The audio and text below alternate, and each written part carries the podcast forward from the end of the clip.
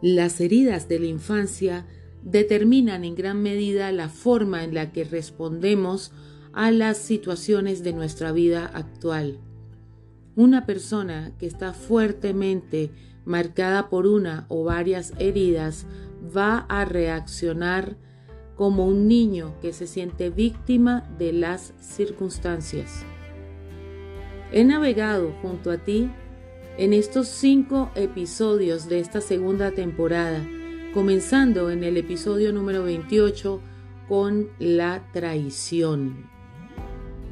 Te invito a que si no los has escuchado, te regreses, vayas al episodio número 28 para que puedas fluir en este viaje que se ha ido completando a lo largo de la consideración de todos esos elementos que pueden ayudarte a superar cualquier dificultad o evento difícil o complejo que estés atravesando ahora. Te doy la bienvenida a Recupera tu Poder Personal. Soy Catherine Valencia, educadora, emprendedora y coach y mi misión es ayudarte a recuperar la confianza que necesitas para avanzar. Si esto resuena contigo, sígueme, activa la campanita de las notificaciones para que no te pierdas de ningún episodio. La herida emocional de la injusticia se origina cuando los padres son fríos y rígidos, imponiendo una educación autoritaria y no respetuosa hacia los niños. La exigencia que se genera en él en constantemente produce en el niño sentimientos de ineficacia, inutilidad y esa sensación de injusticia.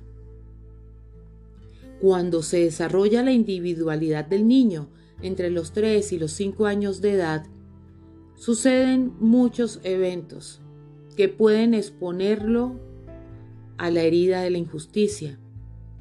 Al niño le parece injusto no poder integrar su individualidad, no poder expresarse, ni ser el mismo. Debe ser y comportarse como debe, según los estándares de los padres, y pierde la esencia de quién está llamado a ser en esta vida. La herida de la injusticia se vive normalmente con el padre del mismo sexo. Sufre la frialdad de este padre o así lo percibe el niño. Las críticas frecuentes, la severidad, la intolerancia, el inconformismo mantiene una relación de muy poca conexión.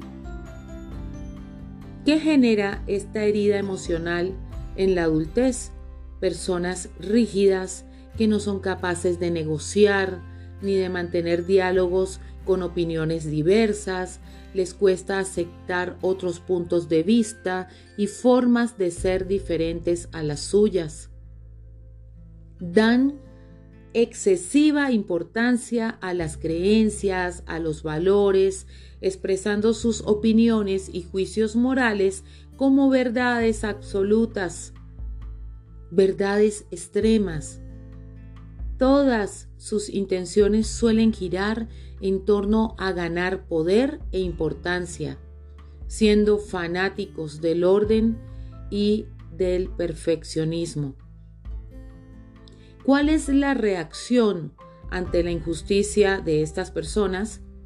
Es desapegarse o deslindarse de lo que se siente con la idea de protegerse.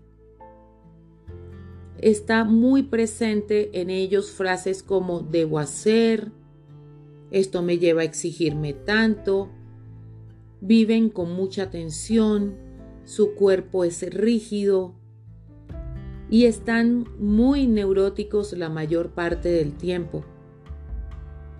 Perciben que lo que hacen nunca es suficiente, lo cual les lleva a la frustración.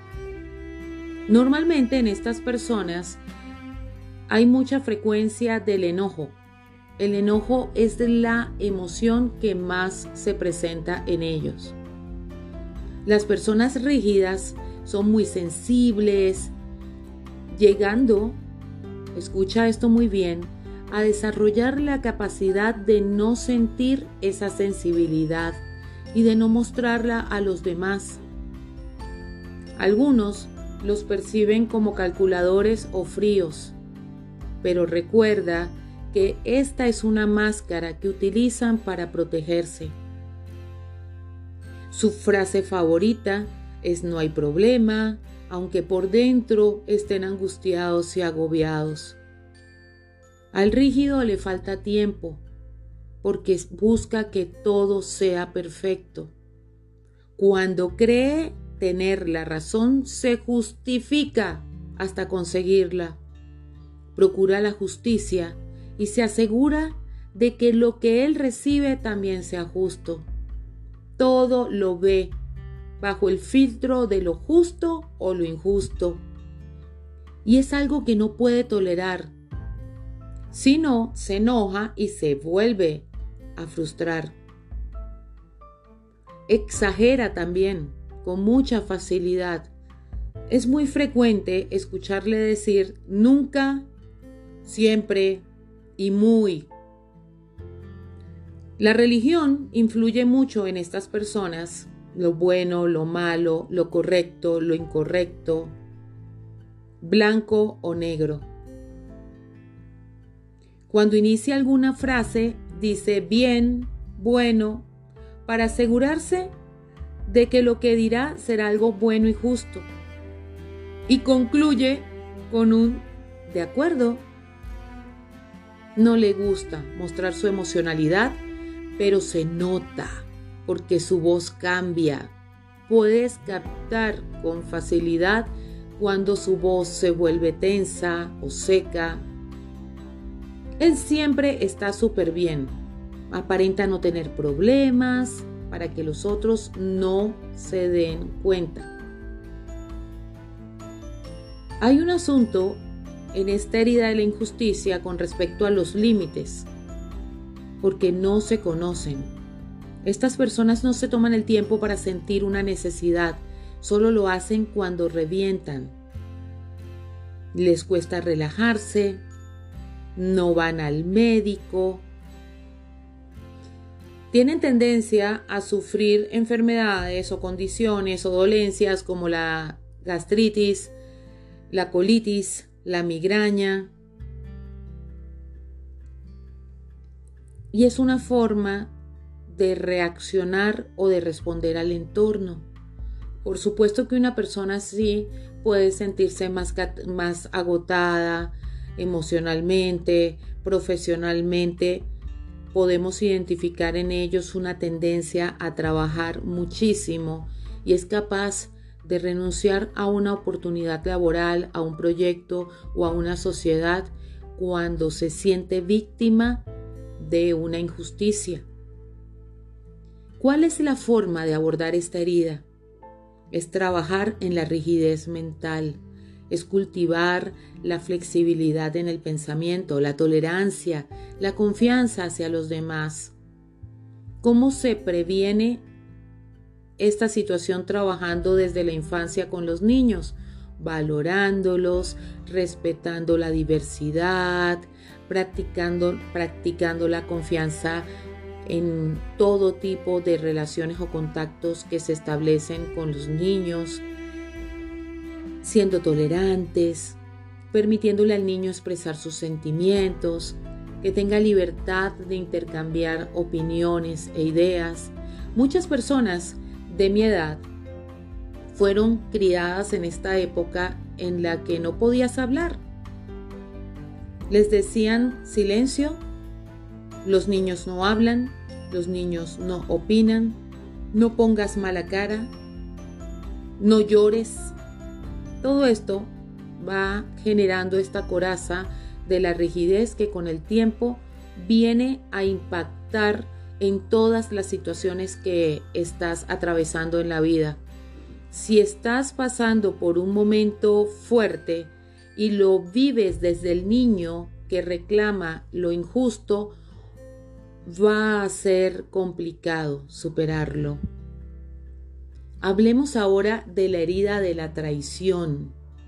o también el miedo a confiar. Esta herida de la traición tiene su origen en el primer año de vida. En esta etapa se comienza a crear el pensamiento de no confío en nadie porque me van a traicionar. O este refrán que dice piensa mal y, acertarás. La herida de la traición surge cuando el niño se ha sentido traicionado por alguno de sus padres que no ha cumplido con una promesa. Esta situación, sobre todo si se repite, generará sentimientos de aislamiento y desconfianza. Muchas veces dichas emociones pueden transformarse en rencor o en envidia, cuando el niño no se siente merecedor de lo prometido y otras personas sí lo tienen. La herida de la traición puede estar en haber vivido en la infancia situaciones como expectativas no cumplidas, no responder de la forma esperada, no cumplir con la promesa que se le hizo. Puede ser algo tan simple como que tu padre te haya prometido llevarte al parque a jugar o contarte una historia por la noche o sentarse a jugar contigo algunos, algunos de tus juegos favoritos. Cuando el padre no cumple con esta promesa, algunos niños pueden entrar en esto de la traición, de la desconfianza. También pudo suceder que contaron algo íntimo, personal a otras personas y se les avergonzó. No se respetó el derecho a su privacidad. Es el darle a otra persona ese lugar especial y sentir que esa confianza fue despreciada. En muchas situaciones actuales, muchos de nosotros podemos atravesar por un evento de traición. Y cuando somos muy sensibles a esta herida, podemos caer, siento yo que en el aspecto más oscuro de la misma, y es cuando nos empezamos a traicionar a nosotros mismos cuando dejamos de sernos fieles y lo podemos hacer al estar haciendo un trabajo o desempeñando un trabajo que no nos llena, que no nos satisface. Cuando nos mantenemos en una relación sabiendo que no estamos recibiendo el respeto y la valoración que merecemos. La traición construye una personalidad fuerte posesiva, desconfiada y controladora. Porque en la persona predomina la necesidad de control para no sentirse estafado. Son personas que dan mucha importancia a la lealtad, pero suelen distorsionarla. El ser posesivos en extremo al punto de no respetar la libertad o el espacio o los límites de los demás puede dejarles solos. ¿Qué hay que hacer para empezar a sanar esta herida? Primero, identificarla, por supuesto. Trabajar en la paciencia, en la tolerancia, en la confianza y en la delegación de responsabilidades. La persona que vive esta herida no delega y se carga mucho de trabajo si somos padres, para evitar que esta herida se presente en nuestros hijos, hay que tratar de cumplir las promesas que se les hacen, no las tomes en vano. Sé coherente con tus palabras y con tus actos. Cumple siempre tus promesas con ellos. Vamos a hablar ahora de la herida de la humillación. La herida de la humillación se genera por haber vivido experiencias vergonzosas reiteradas ante los padres. Cuando la persona conecta con esta herida, a través de alguna experiencia en el presente, puede que exista un componente traumático del cual una parte de ella siente que debe protegerse. Entonces se levantan las máscaras, las barreras psicológicas asociadas al trauma, como la sensación de la vergüenza, la disociación, el congelamiento, la ira, la sumisión, el colapso. Además, la persona tiende hacia un perfil llamado el perfil del masoquista. Su gran miedo es el miedo a la libertad. Escucha esto atentamente. La persona masoquista se esfuerza mucho por cumplir las expectativas de los demás. En ocasiones, esas expectativas vienen de Dios o de otra figura superior. Tienden a hacerse cargo del sufrimiento ajeno. Rechazan la sensualidad y el amor por los placeres asociados a los sentidos, pues le conectan con la vergüenza no se permiten disfrutar demasiado de la vida. Suelen tener historias complicadas con la sexualidad en su infancia o en la adolescencia. La sensación de libertad le conecta con la ausencia de límites y con sentir demasiado placer. Conoce sus necesidades, pero nunca las escucha se siente fácilmente sucio o indigno. Incluso llega a sentir asco hacia sí mismo. Se recompensa a menudo con comida, pero pronto aparece el remordimiento, la culpabilidad y la vergüenza. A veces utiliza la autohumillación como forma de hacer reír a la gente. Recuerda que tu palabra es tan importante como la de cualquier otra persona que esté en tu presencia. Tu vida merece ser disfrutada exactamente igual que la de otra persona. Entiende que cada cual debe cumplir sus propias expectativas. No tenemos el deber de cumplir las expectativas de otros. Tú tienes la posibilidad de conectar con la dignidad y con el derecho que tienes a experimentar tu propio espacio. La herida de la humillación se asocia en muchas oportunidades a determinadas características en el cuerpo, como tener un cuello muy corto. Estos son aspectos que yo poco a poco iré abordando contigo en los siguientes episodios. Si tú quieres que hablemos más acerca de esta herida de la humillación, escríbeme en el link que dejo al final para que puedas eh, conectar conmigo a través de Instagram en Caterine Valencia Coaching o a través de WhatsApp. Será un placer conectar contigo desde ese sagrado punto del ser que respeta y que comprende tu situación para superar esta herida de la humillación, es necesario que quites de la espalda esa carga tan pesada y empieces a manifestar perdón hacia ti mismo, hacia la vida y hacia los demás. Cinco heridas de la infancia que pueden cruzarse en todos los eventos que se presentan en el día a día.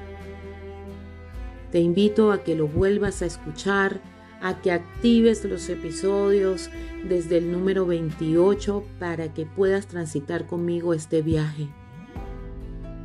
Probablemente estés pasando ahora por un momento retador. Pero recuerda, mi águila, que tú puedes volver a volar. Nos vemos el próximo lunes en el siguiente episodio. Bye bye.